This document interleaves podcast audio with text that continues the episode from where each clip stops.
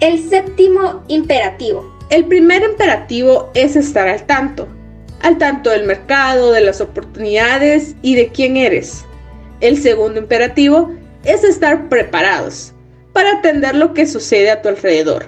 El tercer imperativo es estar conectado para que confíen en ti.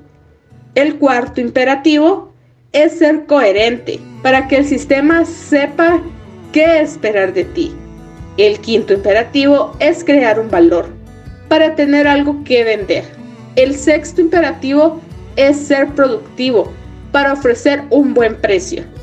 No obstante, es posible que hagas todas estas cosas y aún así fracases.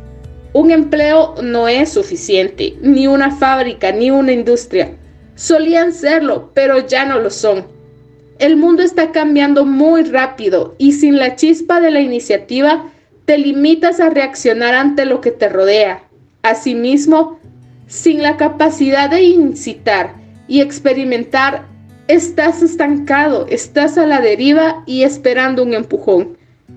Hay mil libros y un millón de memorandos sobre los primeros seis imperativos, los cuales nos fueron inculcados en innumerables ocasiones en el colegio, y seguro que encuentres un gran número de escuelas de posgrados y de jefes que están encantados de echarte una mano en relación con ellos. Pero en lo referente al séptimo imperativo, todo indica que tendrás que arreglártelas tú solo. Este imperativo nos aterra y en consecuencia solemos pasarlo por alto o ignorarlo. El séptimo imperativo consiste en tener las agallas, el corazón y la pasión por lanzarse.